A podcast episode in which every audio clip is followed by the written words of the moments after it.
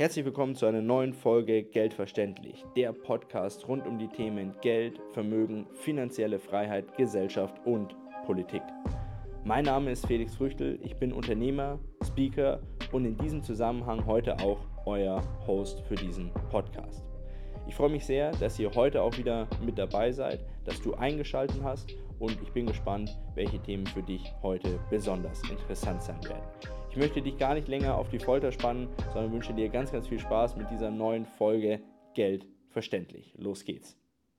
Hallo zusammen, schön, dass ihr alle wieder mit dabei seid. Heute ein ganz spannendes Thema, Bankenpleiten. Woher kommen die überhaupt? Wieso fallen die alle gerade reihenweise um? Und welches Phänomen steht denn da dahinter?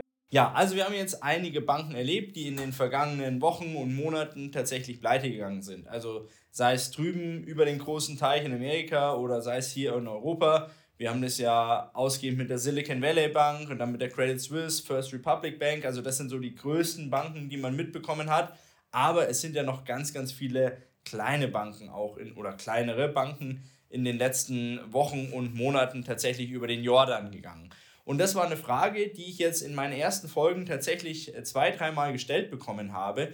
Wieso gehen diese Banken eigentlich pleite und wie kann sowas überhaupt sein und wie ist meine Einschätzung dazu, wie das in Zukunft weitergeht? Das schauen wir uns heute mal an, wie ich dazu stehe und wie ich das Ganze einschätze. Man muss sich ja im ersten Moment mal die Frage stellen, wie kann sowas überhaupt sein? Wie kann das sein, dass Banken reihenweise umfallen, wo doch jederzeit und jedes Jahr immer diese Stresstests durchgeführt werden. Also Banken müssen sich gewissen Stresstests unterziehen, gewissen Szenarien unterziehen, die müssen Regulierungen einhalten und diese Regulierungen sind ja in den letzten Jahren seit der Finanzkrise 2008, 2009 ja extrem angehoben worden. Also die sind auf einem Niveau, das wir davor in der Gänze noch nie gesehen haben tatsächlich. So, und dann müssen die auch noch solche Stresstests absolvieren. Das heißt, da wird so ein Szenario aufgebaut, das nur alle 200 Jahre stattfinden kann. Und da wird geschaut, wie solvenz ist die Bank, wie sicher ist die Bank und muss da irgendwelche oder muss da in irgendeiner Form eingegriffen werden von Seiten der Behörden. So, und das wird uns immer erzählt, ja, nee, es passt alles, die Banken sind super gut beaufsichtigt, die Banken müssen riesen ähm, Vor Vorgaben entsprechend hier erfüllen, die müssen Eigenkapital vorhalten, die müssen Regulatorien erfüllen, also alles gut. Wie kommt es dann dazu, dass sie eben doch reihenweise umfallen und dann immer so plötzlich? Also, das kommt ja immer so vor, als würde man auf einmal davon erst erfahren und am nächsten Tag ist sie schon von der Bildfläche verschwunden. Also, es geht dann auch immer sehr, sehr schnell. Dieses Phänomen wollen wir uns auch mal angucken. Aber vorneweg, was macht denn die Bank überhaupt? Durch was kennzeichnet sich eine Bank? Also ich glaube, wir sind uns alle einig, dass wir wissen, dass so eine Bank was macht.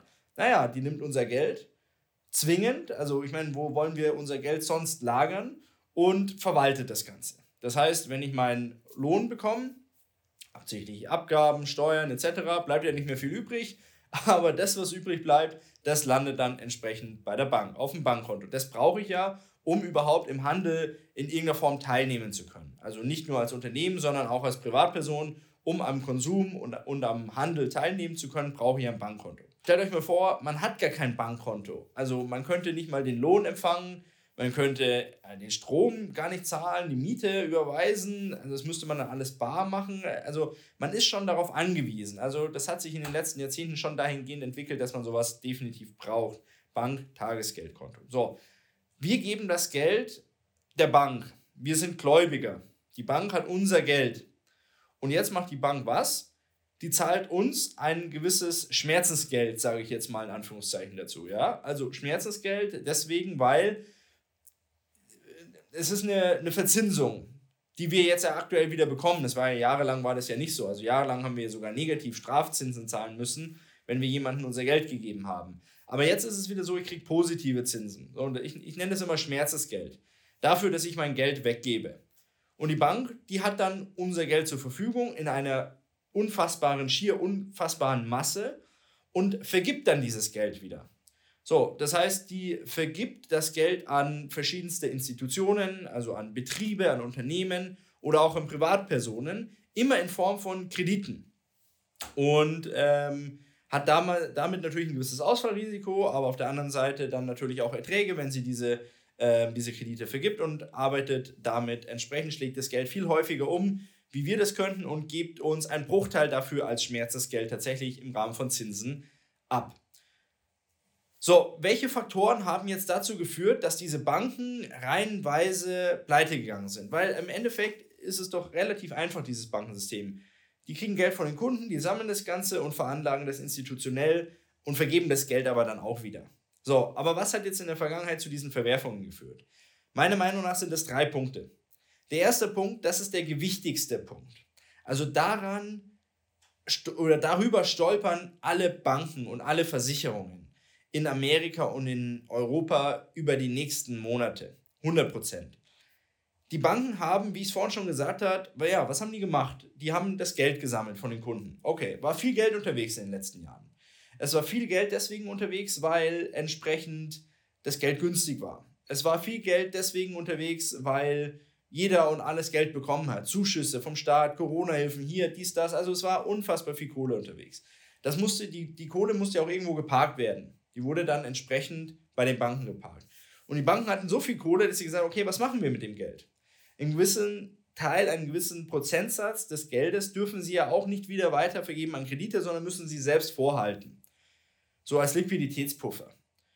Und dann müssen sie natürlich auch noch schauen, dass sie nicht zu risikoreich investieren. Das heißt, es ist nicht so, dass sie immer nur Kredite an irgendwelche Unternehmen geben können, weil es wäre zu risikoreich, wenn da zu viele Ausfälle sind. Dann führt es dazu, dass die Bank entsprechend eventuell gar nicht mehr an die Kunden auszahlen kann. Also müssen sie auch sicher investieren. Da war die Idee geboren zu sagen, komm, wir gehen eine Staatsanleihen. Weil sie hatten ein Problem. Wenn die Banken das Geld entsprechend bei sich auf dem Konto gelassen hätten oder bei der EZB oder bei der FED geparkt hätten, dann haben die in der Vergangenheit, in den letzten Jahren dafür Strafzinsen zahlen müssen. Das heißt, die haben Geld zahlen müssen dafür, dass die, die jeweilige Bank Geld bei der Zentralbank hinterlegt. Eigentlich pervers. Und wir können es uns heute auch nicht mehr vorstellen, aber das war ja bis vor ein, eineinhalb Jahren war das Usus. Nun ja, also Geld sollte da geparkt werden oder musste da geparkt werden, hat Negativzinsen gekostet, war nicht gut. Idee, was können wir sonst mit dem Geld machen?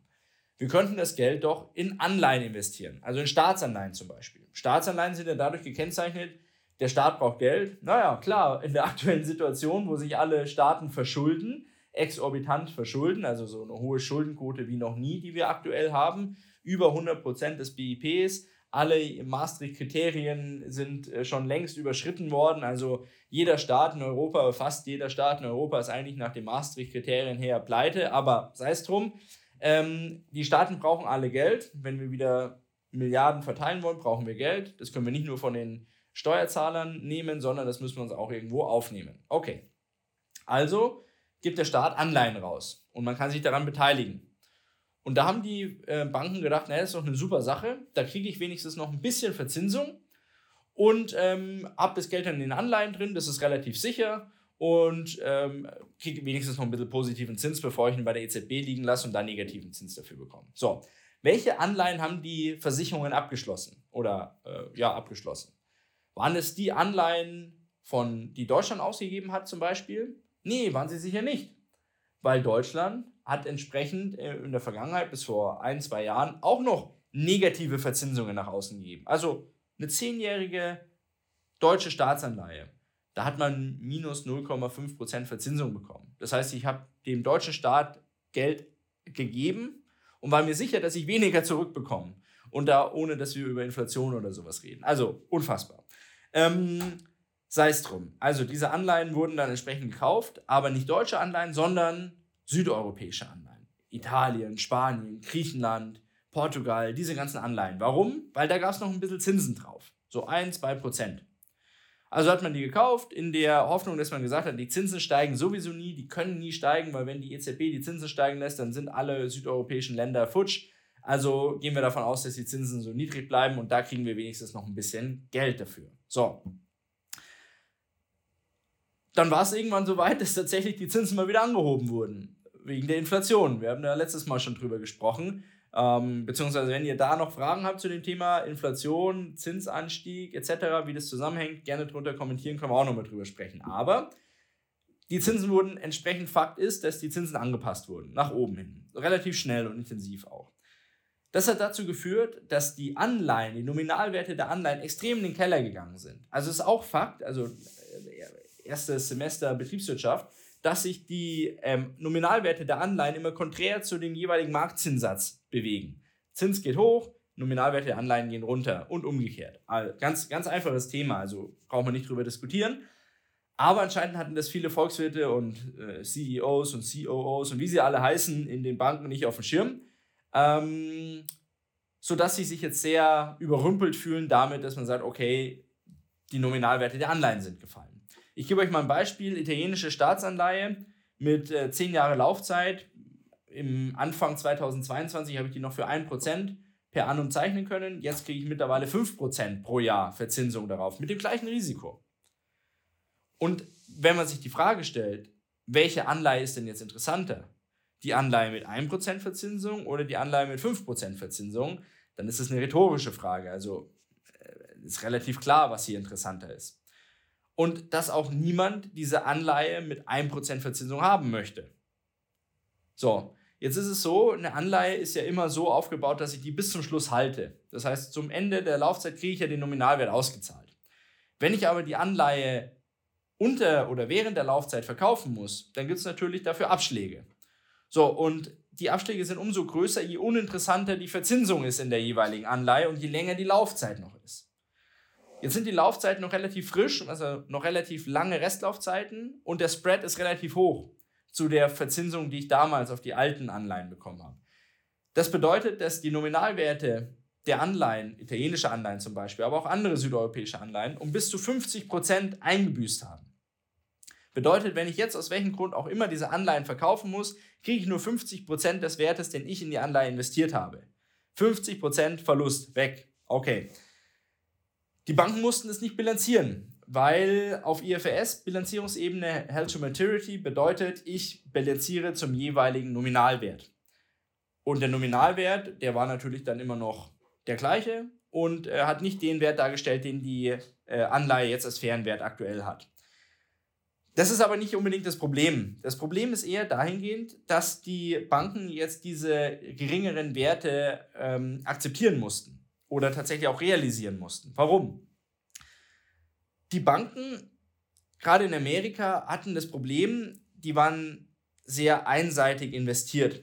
Also bei der Silicon Valley Bank zum Beispiel hatten wir ja das Thema, die hatten viel in der Tech-Branche tatsächlich investiert so, und hatten viele Kunden in der Tech-Branche. So, und als das ganze Thema dann jetzt aufgekommen ist, dass da entsprechend irgendwie die Tech-Branche auch nicht mehr so leicht Geld bekommt und da auch die eine oder andere Firma ins Straucheln geraten ist, da hat natürlich dann so eine Bank damit zu kämpfen, die vornehmlich in der Tech-Branche ist. Also der Grund dafür, dass entsprechend Anleihen verkauft werden müssen, können auf der einen Seite sein, man hat ein sehr homogenes Kundenfeld. Also ich habe Kunden aus der gleichen Branche oder mit dem gleichen Job, mit, dem, mit denselben Voraussetzungen. Und die haben alle einen externen Faktor, der die beeinflusst. Zum Beispiel Tech-Branche wird uninteressant oder Automobilbranche wird uninteressant oder keine Ahnung. Und alle meine Kunden trifft es gleich hart und ich habe keine Diversifikation und meine, meinen Kunden geht es allen schlecht, die müssen ihr Geld abziehen und dann habe ich als Bank auch ein Problem.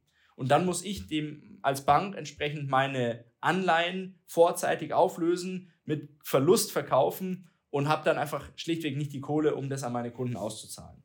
Das könnte ein Punkt sein. Zweiter Punkt könnte natürlich sein, schlechte Publicity. Also auch gerade bei der Silicon Valley Bank oder First Republic Bank, da wurde ja Wochen davor schon gesagt, da stimmt irgendwas nicht, Boah, könnte sein, dass die irgendwie in Schieflage geraten. Ja, also den Kunden kann ich nur zu gut verstehen, dass der Kunde sein Geld abzieht und sagt, naja, äh, lieber habe ich noch mein Geld und lieber heute als gestern, äh, lieber heute als morgen. um, und dann habe ich meine Kohle und schaue, was ich dann damit mache. Und das ist so eine Art Bankenrun, wo ich sage, okay, ja, die Leute rennen zur Bank und holen das Geld, weil sie denken, da könnte irgendwas äh, tatsächlich äh, in Schieflage geraten. Und das ist extrem gefährlich, weil da sind ja die Medien auch dran schuld, in Anführungszeichen. Wenn da so eine Bank hops genommen wird und wenn so eine Bank fokussiert wird von den Medien, dahingehend, dass man sagt, da kann irgendwas nicht stimmen, dann kann die Bank noch so gesund sein. Die Medien werden dazu führen, dass die, die, die jeweiligen Kunden der Bank an ihren Schalter rennen und ihr Geld holen werden. Und die Bank pleite sein wird, weil sie die Liquidität der Kunden jetzt zur Verfügung stellen muss, wenn sie die jetzt zur Verfügung stellen muss, muss sie die Anleihen unter Wert jetzt verkaufen und hat dann nicht die gesamte Kohle, die sie eigentlich ausgewiesen hat, die sie hätte und einfach auch nicht an ihre Kunden auszahlen. Und dann kann es natürlich auch noch sein, dass es so eine Art Kombination gibt daraus, dass man ein homogenes Kundenfeld hat, die abziehen und einer schlechten Publicity. Das war jetzt auch bei der Silicon Valley Bank zum Beispiel das Thema, was dann dazu führt, dass ich einfach schnell viel Liquidität zur Verfügung stellen muss. So, das war die erste Thematik, warum die Banken pleite gehen. Und auch die mit Abstand wichtigste, diese Anleihen. Wir haben keine Finanzkrise, wir haben keine Eurokrise, wir haben keine Dollarkrise, wir haben eine Anleihenkrise. Anders kann man das nicht titulieren. Der Anleihenmarkt im 22er Jahr war so schlecht wie noch nie zuvor seit Beginn der Aufzeichnung. Und sowas hatten wir auch noch nicht. Das heißt, weder ich noch sonst irgendein Experte, der meint, er wüsste, wie es ähm, wie es ablaufen wird, hat eine Ahnung, weil wir es noch nie hatten in der Form. Zweites Thema ist, dass viele Banken, und das betrifft vor allem Amerika, auch viele Kredite und hochvoluminöse Kredite an Gewerbeimmobilienbauträger vergeben haben. Das heißt, da haben Bauträger entsprechend Gewerbeimmobilien gebaut, aufgezogen, äh, haben da rein investiert und die Banken haben da großzügig Kredite dafür gegeben diese Gewerbeimmobilien, gerade in Amerika, waren völlig überbewertet. Es war eine Riesenbubble. Und damit wurde natürlich auch aufgrund der Überbewertung viel zu viel Kapital zur Verfügung gestellt, auf Grundlage des Objekts, das dahinter steht. Wir hatten dann Corona, wir wissen alle, was da passiert ist. Der Einzelhandel hatte es sehr schwer. Der Internethandel wurde entsprechend auf ein ganz neues Niveau angehoben und die Leute haben sich daran gewöhnt. Homeoffice im Dienstleistungssektor, die Leute haben sich daran gewöhnt. Das ist ein Thema, das natürlich ein bisschen rückläufig ist. Das Thema Homeoffice. Können wir gerne nochmal separat drüber sprechen, was ich davon halte. Aber es wird nicht mehr auf das Niveau zurückkehren, das wir mal davor, also vor Corona tatsächlich hatten. Ich hasse das zu sprechen, vor Corona, nach Corona, aber äh, wir müssen es an dem Zeitpunkt dann tatsächlich festhalten. Also, der Einzelhandel wird nicht mehr so sein wie vor Corona. Die Bürozeiten im Dienstleistungsbereich werden auch nicht mehr so sein. Bedeutet, Gewerbeimmobilien werden immer weniger nachgefragt. Dieses Phänomen haben wir auch in Deutschland, auch in Europa, aber besonders extrem in Amerika, weil dort die Gewerbeimmobilien halt entsprechend viel zu überbewertet waren. Bedeutet, die Investoren, die sich das Geld von der Bank gezogen haben, kriegen nicht mehr die Rendite hin, kriegen nicht mehr die Auslastung hin, nicht mehr die Vermietung und können dann unterm Strich natürlich auch nicht mehr die Kredite in der Form zurückzahlen, was zu Ausfällen führt, was darum wieder oder wiederum dann dazu führt, dass die Bank das entsprechend abschreiben muss und zu viele Ausfälle würden dann dazu führen, dass die Bank in Schieflage geht. Und dritter Punkt, warum immer mehr Banken pleite gehen werden, auch in Zukunft, ist auch wieder Thema Media und auch die Psyche des Menschen. Warum? Es findet eine extreme Verteilung statt. Eine Verteilung von kleinen Banken auf dem Land zu ganz großen Banken. Das heißt, die Kunden, die bei kleinen Banken sind, die heben ihr Geld ab und sagen, boah, ich pack's lieber irgendwie in die, keine Ahnung, ähm, in, in, eine große Bank, äh, Goldman oder sonst irgendwas rein. Also die großen Banken in Amerika, die profitieren extrem davon, weil die Anleger sagen, der Kunde, der Bankkunde sagt, naja, dass irgendwie Goldman oder sonst was gerettet wird, ist deutlich, ähm, deutlich realistischer, als dass irgendeine kleine Bank zum Beispiel gerettet wird. Die kleine Bank, die wird eher geopfert als eine große. Die große sind dann, das sagt man ja so schön, too big to fail. Da wird dann uh, whatever it takes, da wird alles reingeworfen, um diese Banken zu retten, weil wenn die umfallen würden, wird das gesamte System inklusive Staat kollabieren. Sodass die Kunden sagen, logischerweise, also, das kann man ja nicht böse nehmen. Das würde ich ja genauso machen im Zweifel. Habe ich so gemacht? Weiß ich, können wir nochmal drüber sprechen. Habe ich überhaupt Geld auf dem Bankkonto? Was empfehle ich dazu? Können wir, oder habe ich schon ein Video tatsächlich dazu gedreht? Ich verlinke es mal unten. Ähm, ja, auf jeden Fall das Thema, äh, was, wo, wohin mit dem Geld? So, weg von den kleinen Banken hoch zu den großen Banken dann tatsächlich. Und das ist schon ein Thema, das aktuell ja sehr stark äh, durchgeführt wird von Bankkunden, tatsächlich auch in Amerika, aber auch in Europa und in Deutschland gibt es diese Tendenzen zu sehen, dass kleine Banken immer mehr Mittelabfluss tatsächlich zu ähm, befürchten haben und auch zu verzeichnen haben. Das führt im Endeffekt natürlich dazu, dass die großen Banken, die Oligopole, dann tatsächlich ge gestärkt werden, dass die immer größer werden und immer eher noch vom Staat gerettet werden und die kleinen Banken dann tatsächlich ausbluten äh, und dann vom Markt verschwinden und natürlich damit auch immer Kundengelder verloren gehen, weil die Bank dann irgendwann sagt, wir müssen Insolvenz anmelden, es geht nicht mehr und immer wenn Insolvenz angemeldet wird, ist in irgendeiner Form auch das Geld des Kunden im Feuer. Also das sind die drei Gründe, warum die Banken jetzt in der Vergangenheit, in den letzten Wochen und Monaten tatsächlich in Schieflage geraten sind, warum viele Banken unter Aufsicht sind, warum auch viele Experten noch davon ausgehen, dass viele Banken in Amerika, aber auch Deutschland Europa in den nächsten Monaten vom Markt verschwinden werden und dass viele Kunden und Anlagegelder dann tatsächlich in Gefahr sind. Aber ist das wirklich so?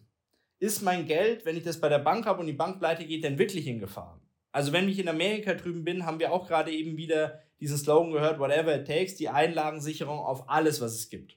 Davor waren es 250.000 Dollar. Mit ähm, der Silicon Valley Bank wurde dann gesagt, nee, Einlage sind, wird komplett gesichert vom Staat. Also da kann dir nichts verloren gehen, egal wie viele Millionen du auf deinem Konto hast, alles gut.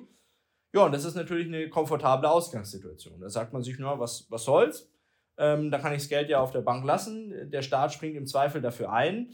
Ja, ähm, kommen wir später nochmal drauf, was das auch für eine Kehrseite haben kann. Unabhängig davon, dass ich ja auch nicht weiß, im Fall der Fälle, wird das dann tatsächlich umgesetzt? Kann der Staat das umsetzen oder über, übernimmt sich vielleicht sogar der Staat daran, ähm, wenn solche Zusagen gemacht werden? Hm, wer weiß.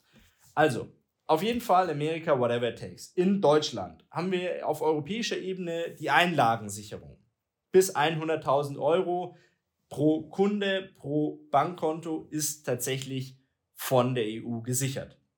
Ob das im Fall der Fälle auch Bestand hat, weiß ich nicht.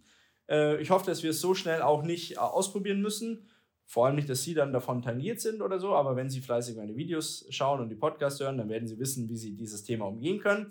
Ähm, und dann gibt es häufig noch zusätzliche Einlagensicherungen von Banken oder Banken verbunden die dann immer noch mal einen Topf aufmachen und sagen, okay, wir zahlen dann einen gewissen Prozentsatz unseres Gewinns oder des Umsatzes ein, um im Fall der Fälle den Bankenverbund entsprechend retten zu können. Das heißt, das sind die Möglichkeiten, wie man geschützt ist. Und ähm, ja, ob man sich jetzt deswegen entspannt zurücklehnen kann oder nicht, sei mal dahingestellt. Schauen wir uns mal lieber das Fazit an, was ich dazu sage, wie es in Zukunft weitergehen wird. Fazit. Gibt es jetzt Grund zur Sorge? Also sind diese Bankenpleiten, die wir jetzt erlebt haben in Amerika und auch hier in Europa, die ja auch medial extrem ausgeschlachtet worden sind, führen die wirklich dazu, dass ich jetzt sagen muss, um Gottes Willen, kein Cent mehr auf der Bank? Oder ist es tatsächlich so ein bisschen ja over the top? Das heißt, es wird äh, zu heiß dann oder es wird nicht so heiß gegessen, wie es tatsächlich gekocht wird. Also ich sag mal so, dass Bankenpleiten in Amerika oder Europa stattfinden, das ist jetzt nichts Neues. Also ich habe da auch mal eine Statistik mitgenommen, damit ihr auch euch oder damit ihr wisst, warum ich hier die Blätter rumliegen habe. Ähm, Bankenpleiten in Amerika. Also 2008, 2009, Finanzkrise, Pleite von Lehman Brothers. Ich glaube, da sind wir uns alle einig, da gab es einige Bankenpleiten damals, das hatten wir ja auch mitbekommen.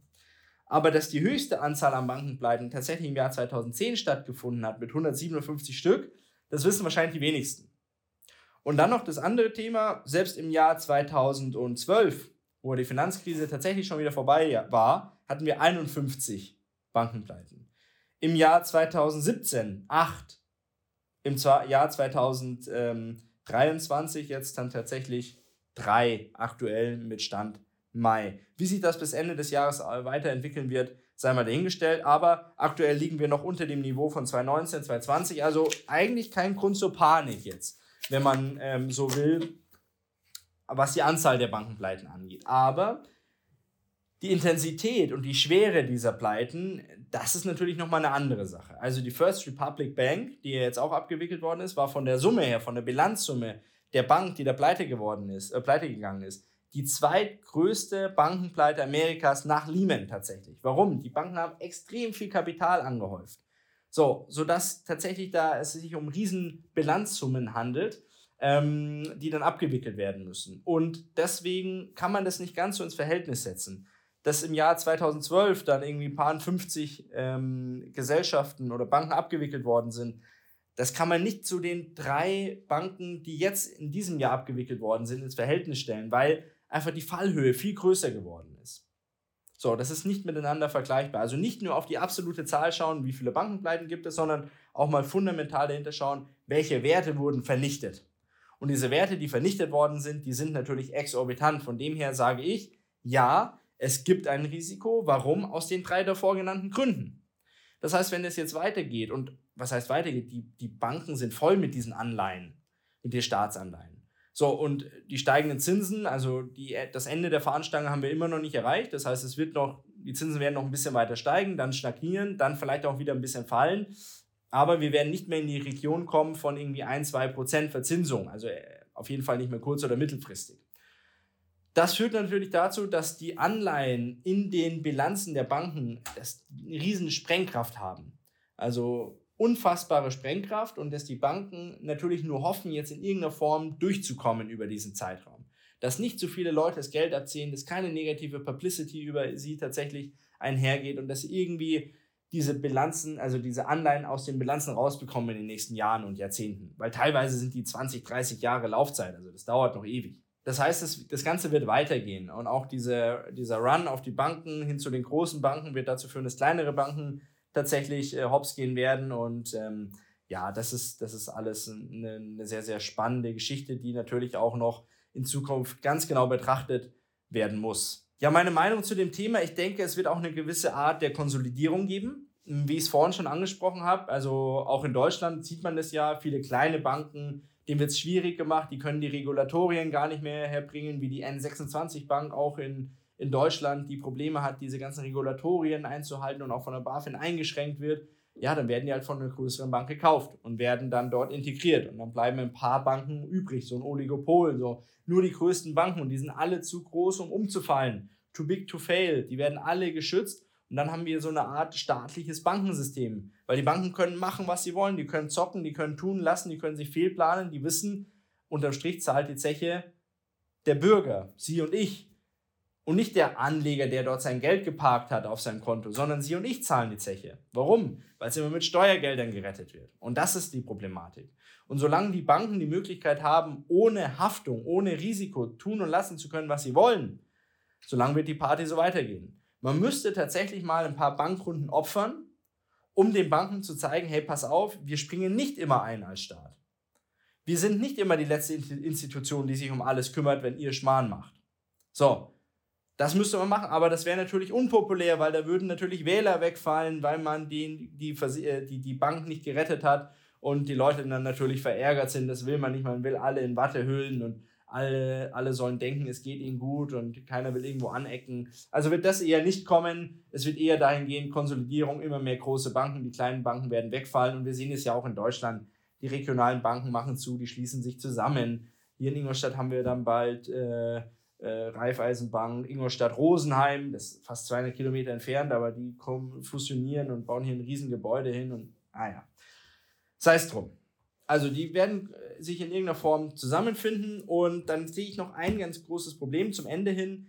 Diese Problematik, die wir jetzt bei den Banken angesprochen haben, diese Problematik können wir auch eins zu eins übertragen auf deutsche Lebensversicherungsgesellschaften oder grundsätzlich Versicherungskonzerne. Warum?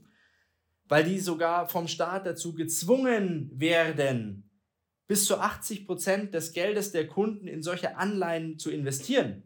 Das heißt, 80 Prozent des Geldes, das die veranlagt haben, ist jetzt der Situation ausgesetzt, dass es extremen Werteverfall gibt. Und wenn die Versicherungsnehmer auf den Trichter kommen, dass ihre, ihre Versicherungsgesellschaften eigentlich mehr, gar nicht mehr das Kapital haben, um sie auszahlen zu können, dann wird alles sehr schnell gehen. Dann, dann, dann werden die Versicherungsnehmer entsprechend ihre Versicherungen auflösen, wollen ihr Geld haben und das wird die Versicherungsgesellschaft nur bis zu einem gewissen Grad mitmachen. Dann kann sie das nicht mehr, dann macht sie einen Cut. Halt, stopp. Wusstet ihr, dass Felix auch einen YouTube-Kanal hat? Schaut einfach mal in die Show Notes. Da werdet ihr fündig. Vielen Dank für eure Aufmerksamkeit. Und dann kriegen alle anderen Kunden, die nicht schnell genug waren, eben ihr Geld nicht mehr ausgezahlt. Sie denken, das ist eine bloße Theorie. Und jetzt mache ich das wie bei X-Factor. Nein, es ist Wahrheit. Es ist eine wahre Geschichte. In, äh, in Amerika, in Italien, die Eurovita, einer der ungefähr zehn größten Versicherungen im Land, der ist es genauso ergangen. Da war auch so ein Gemunkel, naja, irgendwie läuft da nicht alles richtig. Da war im Übrigen ein Investor drin, der auch in viele deutsche Versicherungen investiert hat. Und der Investor hat die hängen lassen, hat gesagt, ja, schaut selber, wie ihr da weiterkommt. Und ähm, ja, viele Versicherungsnehmer haben dann schon gekündigt und dann zum Februar diesen Jahres wurde gesagt, du, pass auf, cut, wir können das nicht mehr machen. Die italienische Finanzmarktaufsicht hat gesagt, stopp, bis zum 30.06. keine Auszahlung mehr an Kunden, wir müssen es erstmal ordnen und im Zweifel verlängern wir das Ganze nochmal um ein halbes Jahr. So bedeutet für alle Kunden, da geht es um 15 Milliarden Euro, sie kommen nicht an ihr Geld. Weil diese Schutzmechanismen, die es vielleicht bei Banken gibt und die Einlagensicherung etc., die gibt es bei Versicherungen nicht. Das heißt, wenn das auf der Ebene der Versicherungen angekommen ist, und das ist es bereits, jetzt muss es nur noch auf Ebene der Kunden ankommen, dann führt es zu einem riesen Knall und zu einem riesigen Vermögensverfall. Das heißt, wenn Sie sowas noch haben, raus so schnell wie möglich. Letzter Punkt, ganz wichtig, was wir nicht vergessen dürfen, bevor ich Sie entlasse. Diese Bankenrettung und dieses Eingreifen und dieses Geld zur Verfügung stellen, was heizt das an? Natürlich die Inflation die man ja gerade mit den steigenden Zinsen bekämpfen will. Das heißt, man ist so in der Zwickmühle. Auf der einen Seite will man mit steigenden Zinsen die Inflation bekämpfen, auf der anderen Seite heizt man die Inflation wieder an, indem man unfassbar viel Geld in den Markt pumpen muss, um diese sorry, um diese äh, Finanz- und Versicherungsprodukte dann tatsächlich äh, zu retten und diese Banken und die Versicherungen irgendwie am Leben zu halten. Da beißt sich die Katze in den Schwanz. Das ist so eine never-ending Story. Das wird nicht besser werden. Das führt nur dazu, dass wir weiterhin hohe Inflation haben, weiterhin hohe Zinsen und das führt für uns Sparer dazu, dass unser Vermögen halt immer mehr aufgezehrt wird, dass unser Vermögen vernichtet wird, dass unser Wohlstand vernichtet wird. Das führt dazu, denn alles, was in Geldversprechen investiert ist, wird dadurch extrem abgewertet durch Inflation. Schön, dass du auch diesmal wieder bis zum Schluss mit dabei warst bei dieser neuen Folge Geld verständlich dem Podcast zu den Themen Geld, Vermögen, finanzielle Freiheit, Gesellschaft und Politik. Ich hoffe, dass dir die Folge genauso gut gefallen hat wie mir. Wenn das der Fall ist, würde ich mich freuen über eine positive Bewertung bei den gängigen Podcast-Kanälen. Wenn du Anregungen, Fragen, aber vielleicht auch Kritik hast, dann lass mich das gerne wissen. Entweder unten in den Kommentaren oder schreibe uns gerne eine Mail. Die findest du in den Show Notes folge uns auf unseren Social Media Kanälen und werde Teil unserer Geldverständlich Community. Ich freue mich, dass du auch nächste Woche wieder mit dabei bist beim neuen Podcast Geldverständlich. Bis dahin wünsche ich dir maximal viel Erfolg, eine gute Zeit und mach's gut, dein Felix Früchte.